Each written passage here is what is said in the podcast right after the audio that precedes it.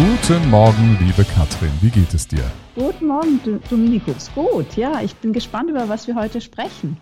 Du hast dir die Videos von Boston Dynamics angeschaut. Was hast du da gesehen und wie haben die auf dich gewirkt?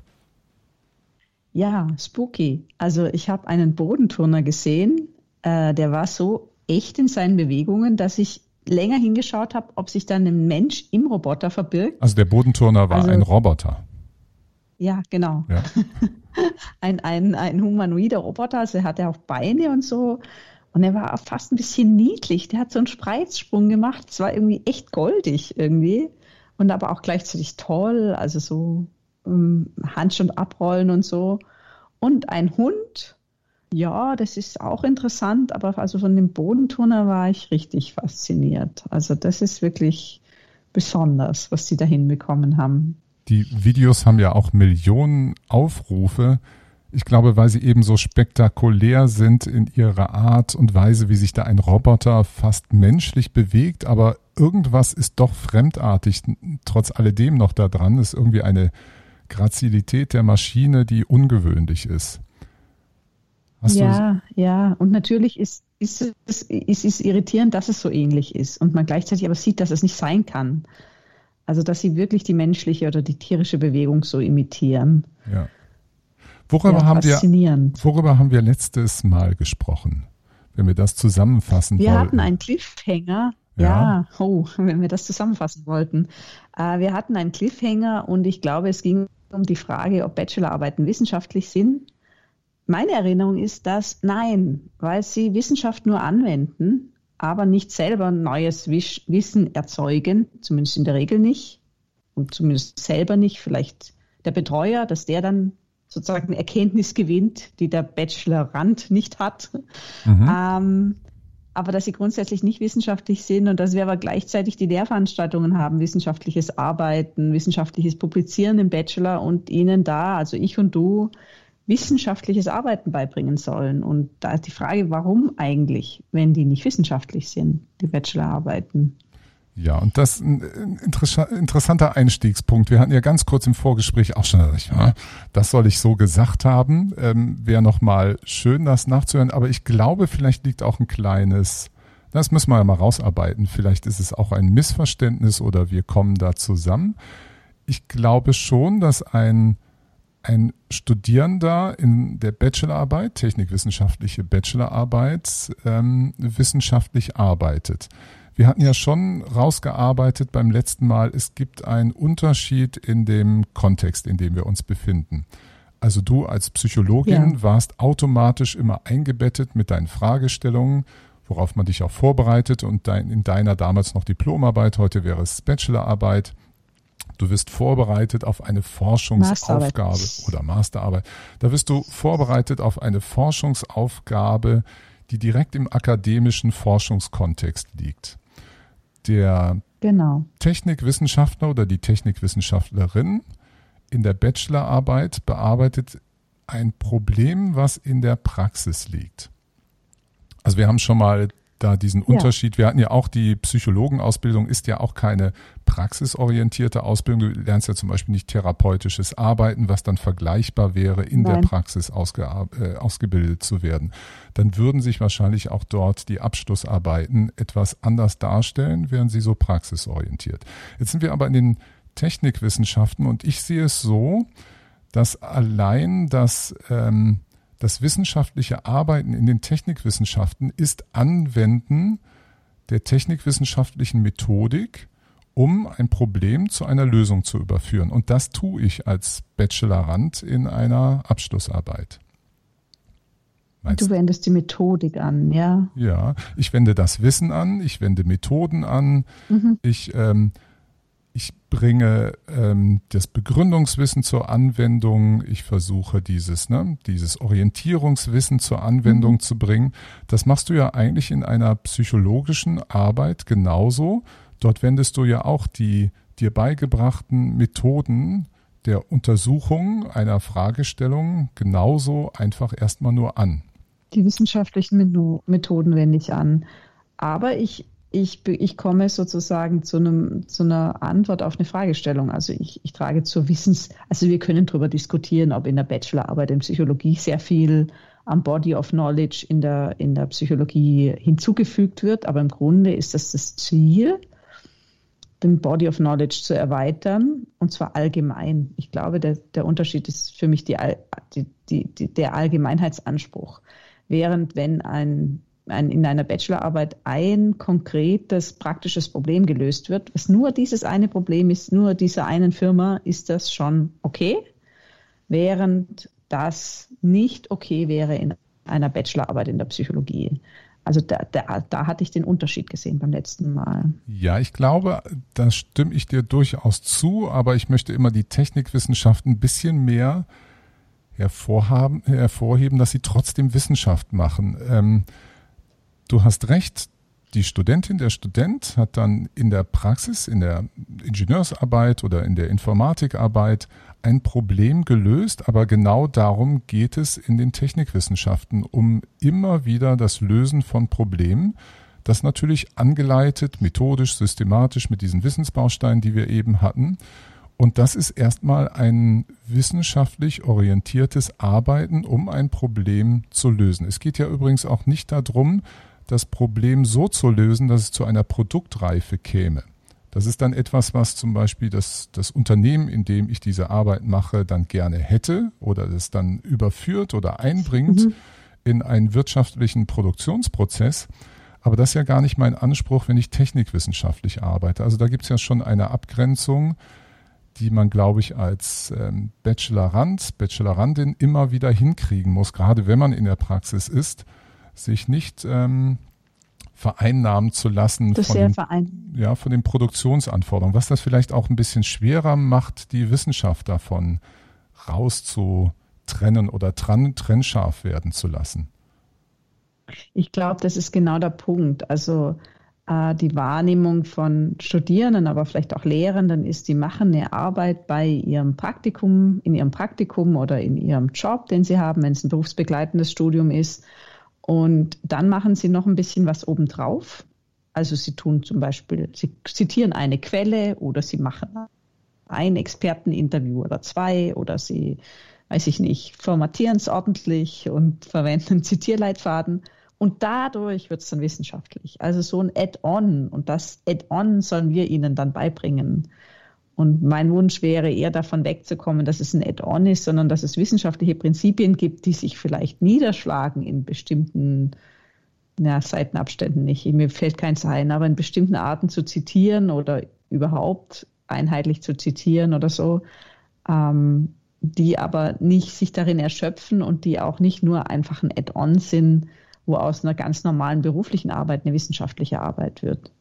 Ja, ich glaube wirklich, ich verstehe deinen Punkt sehr und ähm, ich erlebe es ja auch immer meine Studierenden, die genauso wie du das beschrieben hast, immer eine Praxisphase vorgelegt, also die ist zeitlich vor der Bachelorarbeit und häufig fließt das eben so über in die Bachelorarbeit, dass man sich dann eine Problemstellung heraussucht, die sich während der Praxisphase ergeben hat.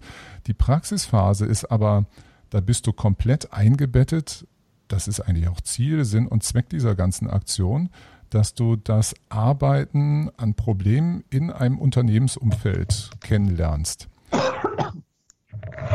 Und dann bist du natürlich ganz anders unterwegs in diesen ersten paar Monaten, wo du deine Praxisphase hast, da wirst du völlig getrimmt darauf, was beschäftigt alles unser Unternehmen, an welchen Problemen sind ja. wir, wie ist der Kundenkontakt, welche ökonomischen Randbedingungen mhm. gibt es.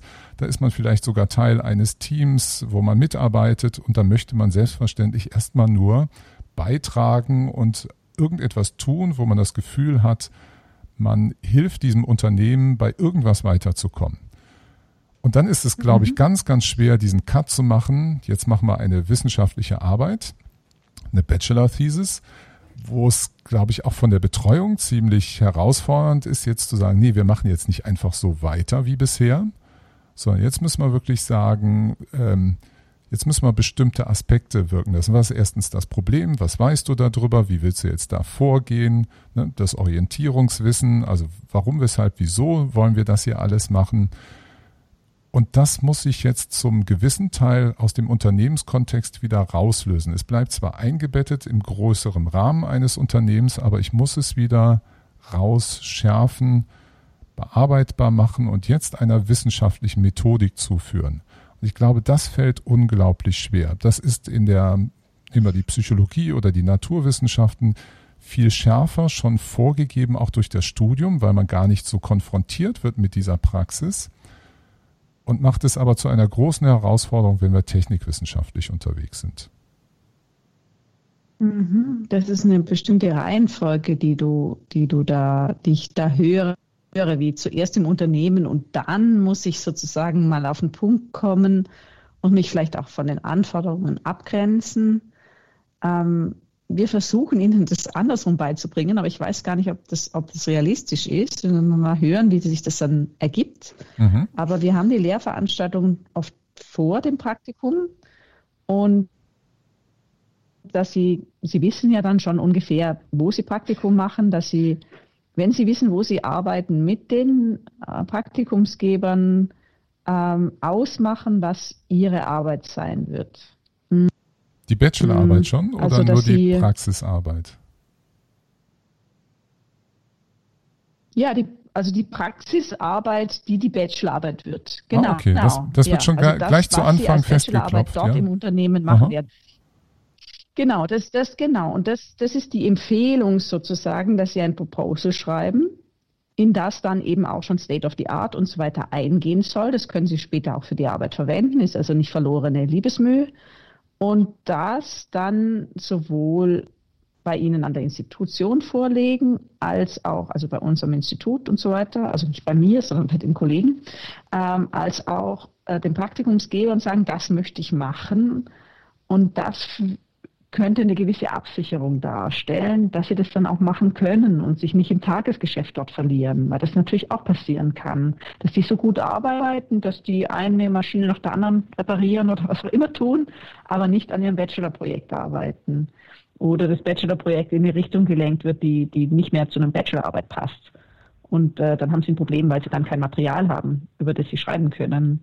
Und das wäre eben die Empfehlung, dass Sie tatsächlich relativ früh in dem Prozess, nämlich dann, wenn Sie Ihre Stelle haben, schon Exposé schreiben und das auch vorlegen und sich damit auch in gewisser Weise absichern. Also wenn ähm, die Person, die das Praktikum vergibt, äh, das abgezeichnet hat, dann ist sie, ist sie da irgendwie verpflichtet drauf. Also ich weiß nicht, ist nicht rechtlich bindend, aber die Institution, also auch die Fachhochschule, Universität, wird sich dann für den Studierenden einsetzen, wenn, wenn die, die Stelle, wo er da arbeitet, ähm, das Praktikum macht, sich nicht dran hält. Ja.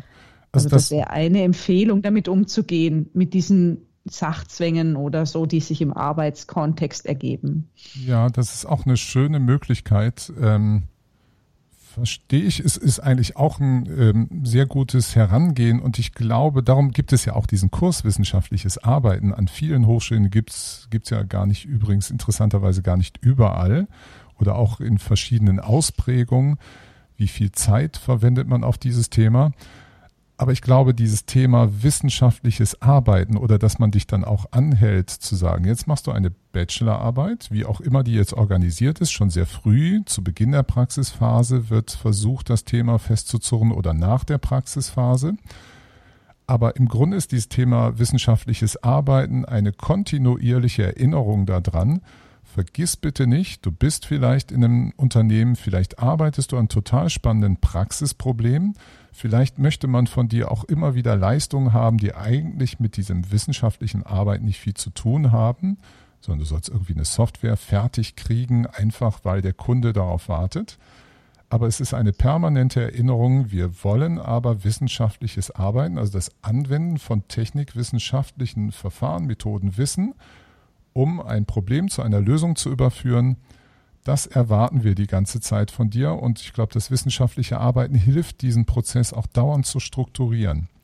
Weil mir ist ähm, ein Gedanke dazu, weil die Technikwissenschaften haben zum Beispiel diese Vorgehensmodelle, die dir helfen zu sagen, wie kann ich ein Problem angehen und systematisch überführen in Richtung einer Lösung. Die ganzen Vorgehensmodelle sind meistens darauf ausgelegt, auf Arbeitsteilung. dass also nicht nur eine Person, zwei Personen, drei Personen, sondern häufig sogar hundert oder tausend Menschen zusammen an einem Problem arbeiten und das systematisch lösen. Also wenn wir zum Beispiel eine Rakete auf den Mond schießen wollen, das können wir mit, nicht mit drei Leuten machen. Da brauchen wir ganz viele Disziplinen, die zusammengreifen. Und wir müssen diesen Arbeitsprozess ja strukturieren. Bin ich in einer wissenschaftlichen Arbeit, da muss ich es hinkriegen, im Grunde mich daraus zu lösen, weil ich jetzt der Einzel, die Einzelperson bin, die sich organisieren und strukturieren muss und im gewissen Sinne aus diesem Prozess auch zum Teil rausgenommen wird. Würdest du das auch so sehen?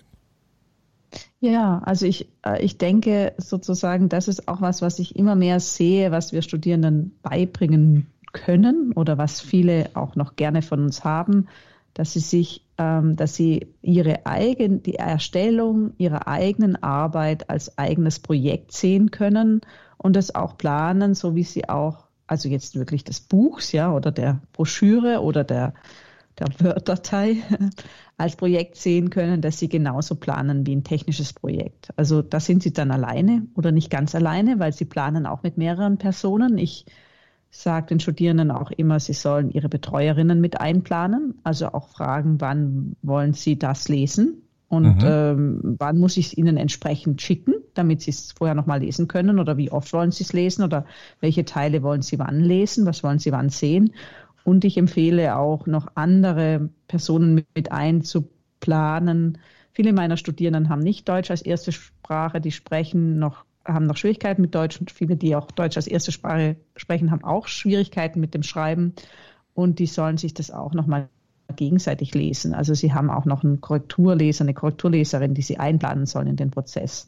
Das heißt, es ist schon ein kooperativer, kollaborativer Prozess ähm, wie so eine Arbeit entsteht, natürlich im Rahmen der Studienordnung, ähm, der mit mehreren Personen geplant werden muss. Aber im Prinzip ja. Also mein, meine, ein Teil des Unterrichtens ist für mich auch immer wie, wie organisiere ich so einen Prozess? Also ganz, ganz praktisch.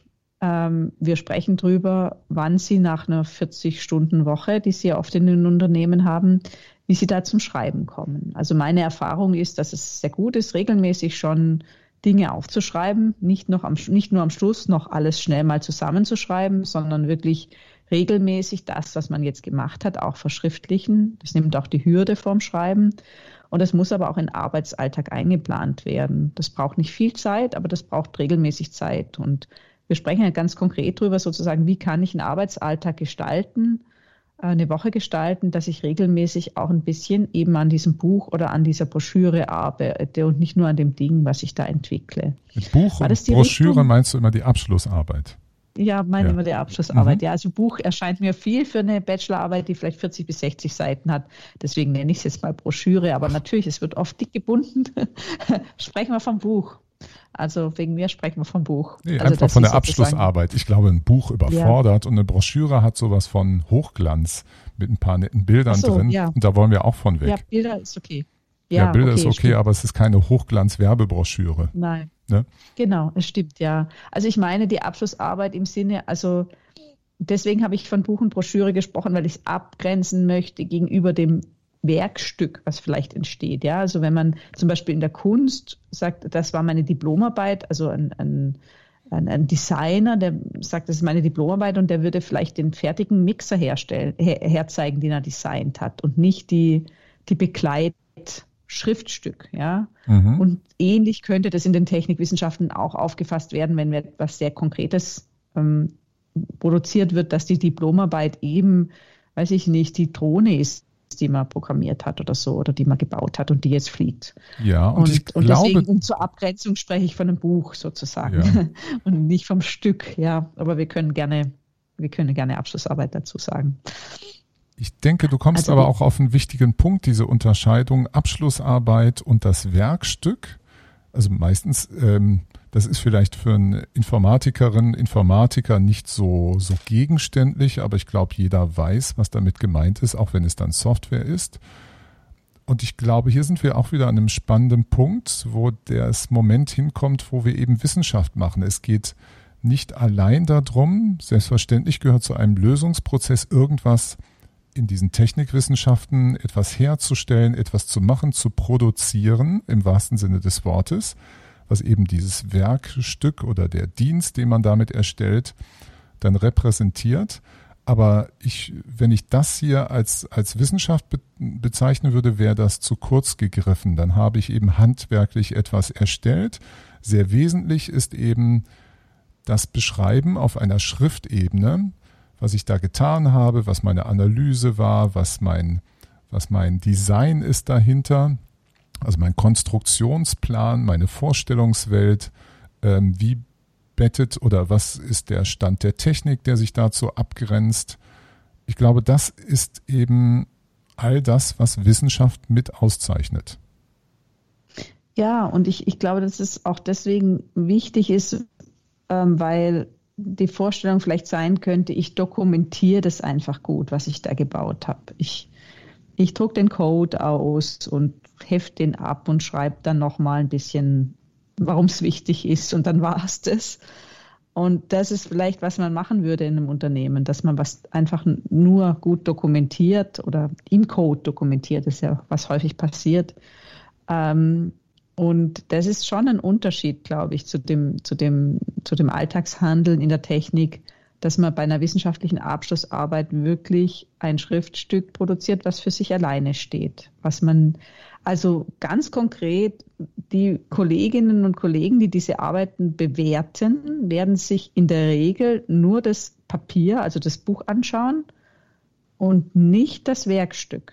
Ja, streng genommen, also, streng genommen, das muss man, glaube ich, manchen Studierenden wirklich ähm, nochmal verdeutlichen. Streng genommen ist es so, dass auch ein externer Gutachter, Gutachterin diese Arbeit nehmen muss, eben dieses Schriftstück und daran beurteilen kann, äh, können muss, was ist die Arbeit wert, ne? also technikwissenschaftlich wert, also welche Note entspricht dem.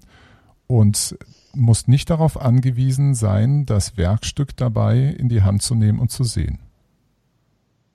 Genau, also das ist deswegen auch mehr als eine Dokumentation und dann steht in der Dokumentation und schauen Sie mal das Ding an, es fährt, mhm. sondern ich muss es sozusagen nachweisen, dass es fährt. Natürlich, der Nachweis ist genauso wie der Nachweis in einem, also wenn ich ein Paper schreibe, also ein wissenschaftlicher Artikel in, in, in der Psychologie, dann, dann sage ich auch, meine Daten haben das und das ergeben oder meine Messungen, psychophysiologischen Messungen haben das und das ergeben und habe eine Tabelle und das muss man mir dann glauben. Ja, also da gibt es natürlich auch dort einen Punkt, das muss man mir glauben, aber es muss so nachvollziehbar eben auch beschrieben sein. Ich glaube, das ist ein ganz zentraler Punkt, dass man es eben nicht nur ähm, versteht, was da rauskam, als man das Ding geprüft hat, also wie, wie man gezeigt hat, dass es wirklich funktioniert, sondern auch, wie man es gebaut hat und zwar so, dass es jemand anders nachbauen könnte. Also das ist ja auch die Anforderung an die generell an wissenschaftliches Arbeiten, dass ich es so beschreibe, das Experiment oder eben auch die, die ingenieurswissenschaftliche Konstruktion, äh, dass jemand anders, ähm, der über ähnliche Mittel verfügt, äh, das Ding nachbauen kann und somit prüfen kann, ob er auf dasselbe kommt. Ich glaube, das ist bei einer einfachen Dokumentation in der Form nicht gegeben.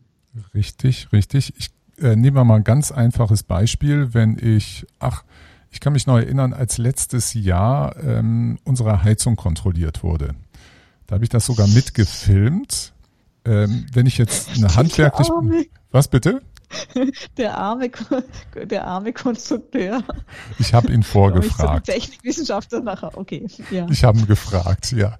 Und ähm, wenn ich jetzt einigermaßen handwerklich begabt wäre, wäre das, war das eine Art von Dokumentation, die mir helfen würde, das nächste Mal selber vielleicht an der Heizung mit den entsprechenden Werkzeugen mich daran zu versuchen, sie zu reinigen. Ich weiß, sollte man alles nicht tun und darf man in Deutschland auch nicht unbedingt, dass man da selber rangeht, aber jetzt gerade von der Idee her, dann habe ich was dokumentiert, was ich einfach nachmache. Ähm, und, und wenn ich jetzt aber so eine wissenschaftliche Arbeit schreibe, dann geht es eben nicht darum, dass ich eine Konstruktionszeichnung hinlege, wo man sagt, das sind die Teile so ähnlich wie ein Kochrezept. Das geht jetzt nicht mhm. darum, mhm. dass ich ein Rezept habe, was ich dann nehme und genauso nachbacken kann und dann, dann kriege ich den gleichen Kuchen mit, mit minimaler Varianz. bekomme ich wieder das gleiche Werkstück hin, sondern hier wird gesucht eine Beschreibungsebene, die mir es erlaubt, die Konstruktionsprinzipien zu verstehen, dass nicht alles bis ins letzte Detail, dafür gibt es ja das Werkstück dann auch selber. Ich kann dann zum Beispiel in der Software einfach in den Code reinschauen. Den kann ich auch beilegen, wenn ich möchte. Aber es geht darum, ja, ja etwas zu vergröbern, zu verallgemeinern, zu abstrahieren, Reduktion von Information und Komplexität auch vorzunehmen, die aber so beschrieben ist, dass es jemand anderem möglich wäre, grundsätzlich aber das Ganze zu reproduzieren. Also die Lösung, auch wenn vielleicht die eine oder andere Programmzeile dann anders geschrieben würde, aber ich habe verstanden, wie ich eine bestimmte Problemklasse, geht es dann ja schon fast, ich versuche zu typisieren, ich versuche ein wenig zu verallgemeinern, da ich sage, wenn du diese Problemklasse hast, die ich konkret so gelöst habe, dann kann man folgendes Lösungsschema anwenden und dann kommst du zu etwas, was du auch überprüfen kannst und folgende Qualitätseigenschaften hat. Ich glaube, das ist, das ist ja, sag. Das ist ein total interessanter Gedanke, weil ähm, wir tatsächlich, ich bisher immer diese Kochrezeptidee beigebracht habe und dann auch gesagt habe, nicht wie bei eurer Oma, die gesagt hat, das machst du nach Gefühl, sondern gescheit. Ähm, das ist aber nur eine Minimalanforderung eigentlich. Also das ist noch keine wissenschaftliche Abschlussarbeit, weil wenn ich sage, ich verbaue Bauteil XY, äh, links unten und steckt den Stecker AB rein, siehe Zeichnung A, dann kann das nur jemand nachbauen, der Bauteil XY hat. Und das ist jetzt noch keine wissenschaftliche Arbeit, weil in die wissenschaftliche Arbeit kommt dann rein, Bauteil XY ist, was weiß ich, ein, ein Widerstand ähm, und der hat die und die Spezifikation. Und wenn ich Bauteil XY nicht habe, aber einen anderen Widerstand, der dieselbe Spezifikation hat und ich kann es rechts oben einbauen, müsste es auch funktionieren. Also das ist der, das ist die Allgemeinheit, von der du sprichst, oder? Ja, ich fange an, auch mehr so in Komponenten zu denken, dass ich auch erkläre, ich habe hier ein Bauteil, das hat eine bestimmte Aufgabe, Funktion. Da ist jetzt nicht so wichtig, ob der ähm, Widerstand mit 50 oder 100 Ohm da drin steckt oder ob es in dieser kleinen Schaltung Alternativen gibt, aber ich habe eine Komponente erzeugt, wo ich, dann sind wir auch wieder bei dem Begründungswissen, wo ich auch angebe, warum ist die in dieser Lösung überhaupt vorhanden. Kommen wir auch zu dem Rezept. Wenn ich nachkoche, ich brauche nicht das geringste Verständnis von, von wie, wie soll ich das mal nennen, Kochchemie zu haben.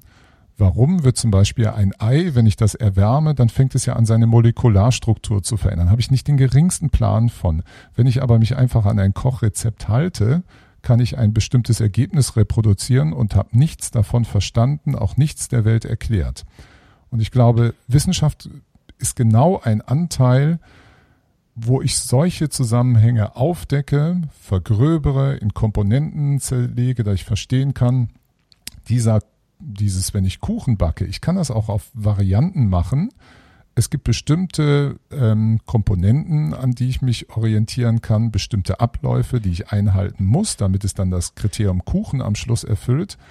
Aber ich gebe eben nicht dieses eine Kochrezept für, was nehmen wir, Schwarzwälder Kirsch oder was weiß ich auch immer, was man da so macht. Ähm, das mache ich eben nicht. Ich gehe darüber etwas hinaus und was. Aber die, ja? das konkrete Schwarzwälder Kirschrezept, das ist dann schon im Anhang von der Arbeit, oder? Das kann man machen, Oder ja. gar und, nicht verlangen. Und viele. Also viele machen das, dass sie das konkrete Bauteil und den und die und die mit, mit Firmen und so weiter hinschreiben, was sie verwendet haben und das finde ich grundsätzlich auch ganz gut. Also, dass man sozusagen so konkret ist wie möglich, aber über das Konkrete hinausgeht. Also, ja, weil das in ja YouTube-Videos, ich habe die, die Billa-Butter verwendet, ihr könnt auch jede andere Butter verwenden, ja. Mhm. Also so, äh, dass man sagt sozusagen, hier gehört Butter rein, aber welche Butter genau, ich sage jetzt mal, welche ich hier verwendet habe, vielleicht ist es ja wichtig. Richtig, Also das ja. wäre schon eine Forderung auch, also wenn ich an Naturwissenschaften denke, also ich weiß, diese, diese Bauteile sind zwar funktions Funktionswas, ja. aber vielleicht nicht 100% funktionsgleich. Funktionsgleich, ähm, also sie haben dieselbe Funktion, aber vielleicht nicht 100% oder sie stören vielleicht in irgendeiner Weise, Ja, so wie ja. jetzt hier gerade der Router uns gestört hat und so weiter. Deswegen muss ich das vielleicht hinzunehmen und sagen, das ist das Bauteil gewesen. Ja, es gibt ähm, beide Aspekte. Ich finde, das, das findest du, wir waren ja mal bei der letzten Episode Wissenschaftstheorie, der, der Hans Poser, der hat das sehr schön beschrieben, dass wir in den Technikwissenschaften ja wegkommen wollen von dem konkreten Mittel und ähm, Funktionen beschreiben möchten. Weil Funktionen sind die Möglichkeit, die Mittel zu substituieren, also möglicherweise eben auch andere Mittel zu nehmen. Bei dem Mitteleinsatz mhm. lernen wir aber zum Teil auch Sachen. Das ist genauso ein Hinweis. Du kannst die Butter nehmen oder jene Butter oder die Margarine stattdessen. Das ist ein Hinweis darauf, dass irgendwas diesen Konstrukten gemeinsam ist oder diesen Zutaten gemeinsam ist, was eine Funktion erfüllt. Und genau das interessiert ja Technikwissenschaftler. Dieses Zerlegen genau, und Denken in, in Funktionen, die durch Mittel realisiert wurden. Das interessiert sie und gleichzeitig ist es aber auch wichtig, äh, ist das Konkrete vielleicht auch noch wichtig. Also äh, die, die YouTuberin, die das, das Rezept erklärt, sagt, ihr könnt auch Margarine und jede andere Butter nehmen, aber sie sagt zur Sicherheit, welche Butter sie genommen hat. Falls das andere Rezept dann nicht funktioniert, dass dann ein weiterer ähm, Backbutterwissenschaftler ähm, nachschauen kann, ob es vielleicht an dieser konkreten Butter gelegen hat, dass das so super wurde bei ihr und bei ihm nicht. Sehr schön, ja. Das wäre sozusagen das ist der genau, Hinweis darauf, warum es trotzdem wichtig sein kann, das genaue Bauteil zu nennen. Ja, das ist, glaube ich, wenn du so möchtest, im Vergleich wieder, genauso wie ich ähm, in den Naturwissenschaften, in, in den Erfahrungswissenschaften meinen Datensatz beilegen soll und muss, was ich da mhm. gemacht mhm. habe, Nämlich nur das mhm. ist ja der konkrete Beobachtungsdatensatz. Der erlaubt es ja jemandem mhm. zu rekonstruieren, ob ich tatsächlich korrekt mit den Sachen gerechnet habe, ob ich mir die richtigen Vorhersagemodelle ge äh, genommen habe, was auch immer wir da tun. Und in den Technikwissenschaften ist die konkrete Umsetzung, wenn man so möchte, auch der Datensatz, an dem ich zeige, dass meine Konstruktionsprinzipien, meine Funktionen meine Zerlegung, mein Komponentendenken äh, sich tatsächlich so manifestieren lassen. Es bleibt eine Lösung, die jemand anders nehmen kann, um sie dann zu untersuchen. Oder wenn er oder mhm. sie einen anderen Vorschlag hat, kann er immer noch bei mir dann nachgucken, er oder sie hat das so und so gemacht, ich habe einen anderen Vorschlag, ich verstehe aber auch, warum das in dieser Lösung dort so sein musste, weil. Genau. Oder zum Beispiel, wir schreiben in der Psychologie immerhin, wir, wir rechnen ja viel mit statistischen Verfahren und wir rechnen, wir schreiben dann hin, der T-Test, ein klassisches statistisches Verfahren, gibt's, weiß ich nicht, ob ihr das auch bei euch auch gelehrt wird, aber wurde verwendet und er wurde gerechnet mit SPSS 26.0 oder so. Das ist die Statistiksoftware, die viele verwenden. Jetzt ist jeder T-Test gleich an sich, ja. Aber bei komplexeren statistischen Verfahren könnte es sein, dass SPSS es ein bisschen anders rechnet. Also eigentlich sollte es nicht so sein, aber es ist, wir schreiben es trotzdem hin für diesen unwahrscheinlichen Fall, dass die Butter und die Margarine, also SPSS und äh, A, sich trotzdem unterschiedlich verhalten. Also wir werden konkret für den Fall, dass da was nicht gleich funktioniert. Aber wir schreiben eben nicht nur hin, wir haben beim beim SPSS oben links geklickt, sondern wir schreiben hin, wir haben den T-Test gemacht und dann weiß eigentlich jeder die Funktion, was wir da gerechnet haben. Mhm. Was glaubst du, ist das Resümee, was wir heute über das ziehen können, worüber wir uns jetzt unterhalten haben? Wenn wir das selber mal versuchen zusammenzufassen. Die okay, erste Beobachtung war doch, die erste Beobachtung ist doch, oder unser erster Gesprächspunkt war, dass wir sagen, sehr wohl ist ähm, technikwissenschaftliches Arbeiten ähm, nee, andersrum. Schlecht, schlecht angefangen. Wir hatten ja die Ausgangsfrage, ist eigentlich das, was ich in der Bachelorarbeit machen soll, wissenschaftliche Arbeit? Warum wir ja auch Das haben wir nicht beantwortet. Ja, dann kommen wir doch mal dazu. Haben wir, wie, wie lautet denn die Antwort? Naja, sowohl als auch. Also äh, je nachdem, was man darunter versteht. Also ähm, es ist nicht also meine Antwort wäre, es wird nicht dadurch wissenschaftlich, dass ich irgendein Add-on dazugebe, aber in gewisser Weise doch dadurch, dass ich sozusagen ein Buch habe oder ein Schriftstück zusätzlich zum Werkstück, was über eine, was über eine Dokumentation hinausgeht. Und das muss irgendwie anderen Personen ermöglichen, nachzuvollziehen, was ich getan habe, zu welchem Ergebnis das geführt hat und auch wie ich das getan habe, und zwar nicht nur in Form eines Kochrezepts, sondern darüber hinaus in Form von Funktionen zum Beispiel.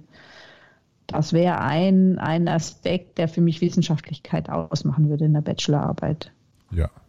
Also das war, ist, glaube ich, ein, ein Ergebnis unseres Gespräches, die wissenschaftliche Arbeit, also das Schriftstück, was es zu produzieren gilt, ist wesentlicher Baustein, um sich auch wieder davon zu lösen, mit welcher konkreten Umsetzung habe ich ein, eine Lösung erreicht, sondern ich muss mich wieder, ich muss abstrahieren, verallgemeinern, Entwicklungsprinzipien darstellen.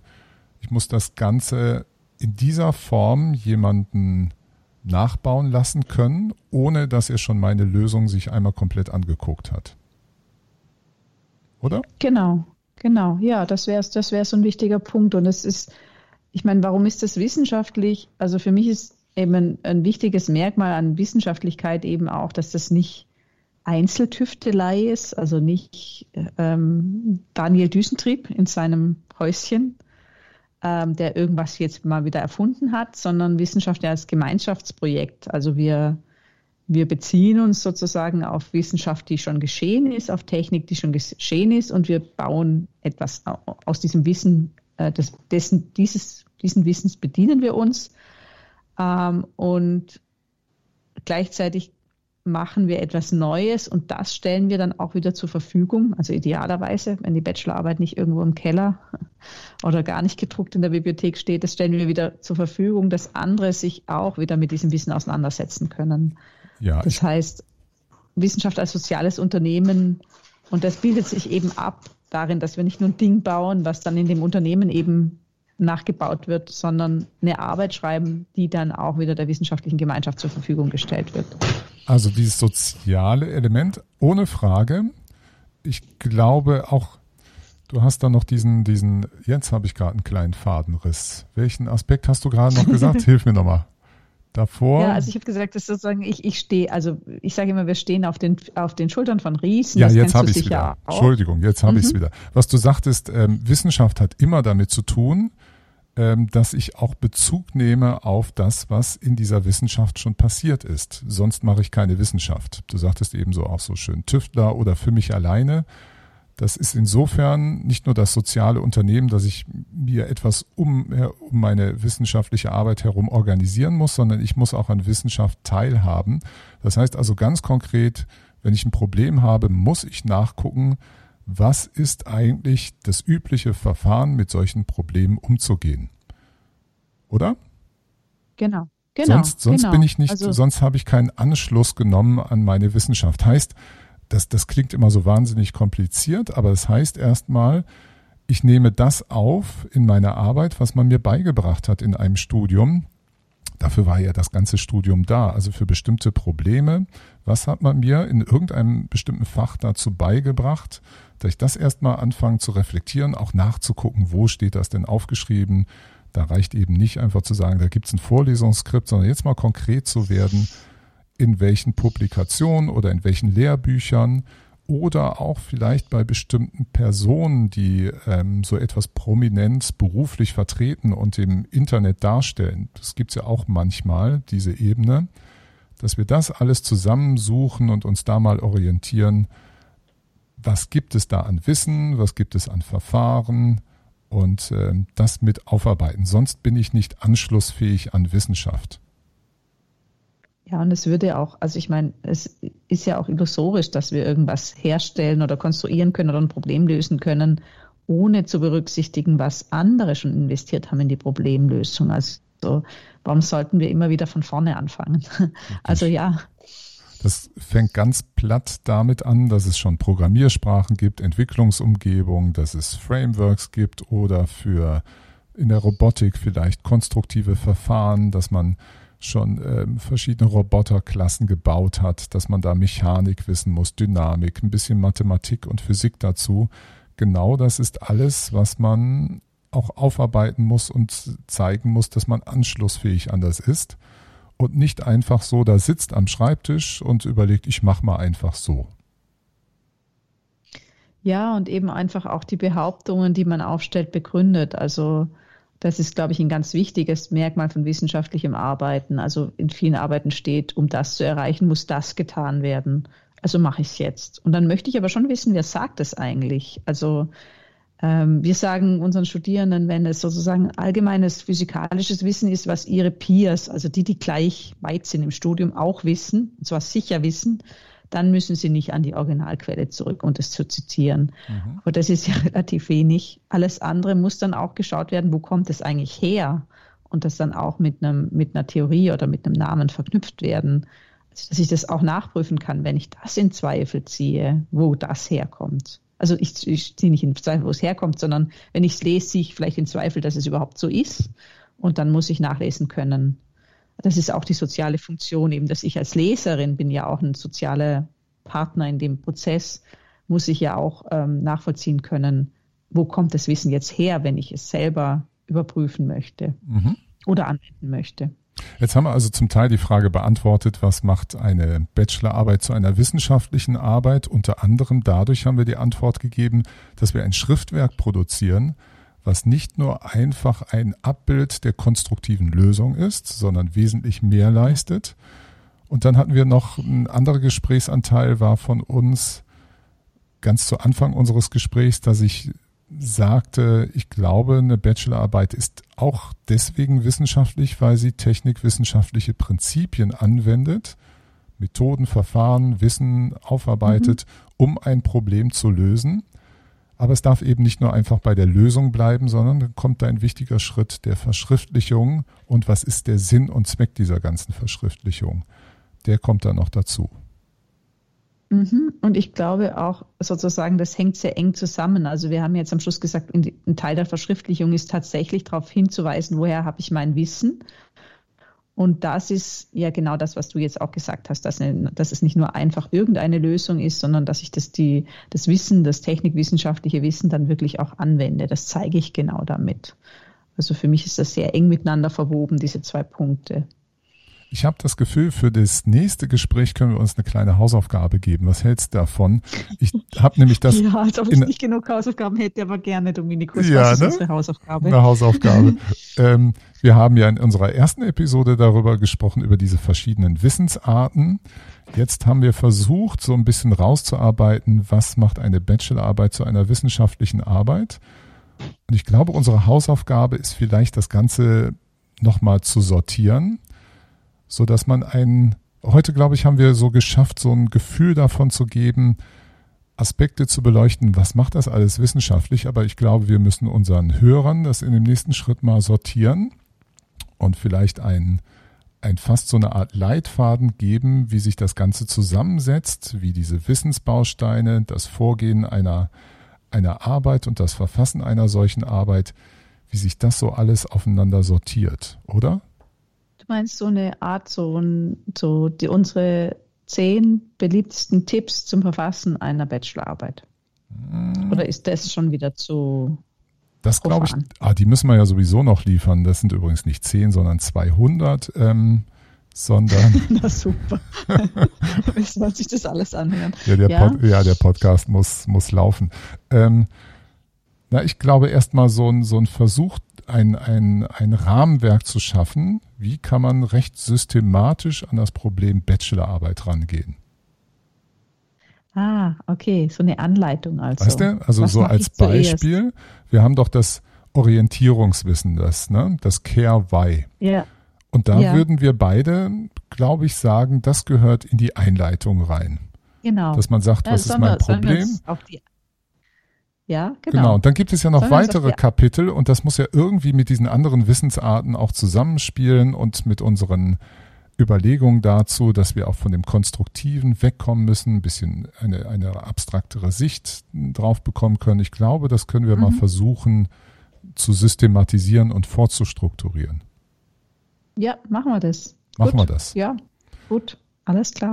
Und dann gucken wir mal, was beim nächsten Mal rauskommt was wir beim nächsten Mal sagen werden. Ja. Bin gespannt. Bis dann. Wer uns gut. übrigens Fragen stellen möchte, ähm, zu diesem Podcast ah, gibt ja, es eine E-Mail-Adresse herzbergsohr at gmail.com. Also das wäre immer eine Möglichkeit, an uns beide Fragen zu stellen, was euch als Zuhörerinnen und Zuhörer interessiert, welche Fragen ihr habt zum wissenschaftlichen Arbeiten oder zu unserer Bachelor-Thesis, zu eurer Bachelor-Thesis und dann können wir das mit aufnehmen in unseren Podcast hier. Was hältst oh du ja, davon? dann machen wir ein Q&A. Ich hätte yes. total gerne ein Q&A. Ja. ja, also Super. Ja, wer mit, also den Fragen, mit den Fragen. Dann können wir das machen. Wir bedanken uns bei unseren Zuhörern und Zuhörern und wir hören uns das nächste Mal wieder. Noch einen schönen Tag. Ciao, ciao. Ciao.